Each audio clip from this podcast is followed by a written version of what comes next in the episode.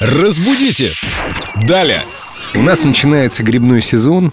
Не у нас в студии и не в нашей программе «Разбудите Даля», а вообще в мире начинается грибной сезон. Уже мы даже видели в офисе Эльдорадио э, людей с уловом из лесов. Хотелось бы сегодня Викторию Полякову, нашего специалиста по русскому языку, расспросить на эту тему. Как правильно ходить, по грибы или за грибами? Доброе Кстати, утро, ребятки. Да. Привет, Вика. Давайте Да. поговорим за Сезон грибы. прекрасный, лесной, свежий воздух, а за грибами и за ягодами мы все-таки ходим за ними.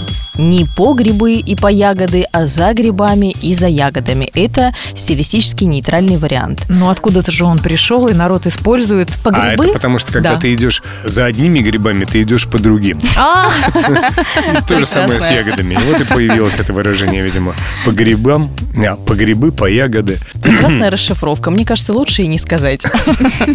но правильнее за грибами, за ягодами. Да, да, за Спасибо. грибами, за ягодами. Я только фотоохоту выбираю, потому что не уверена, что я различаю съедобное и несъедобное. Да, я точно так же, если честно.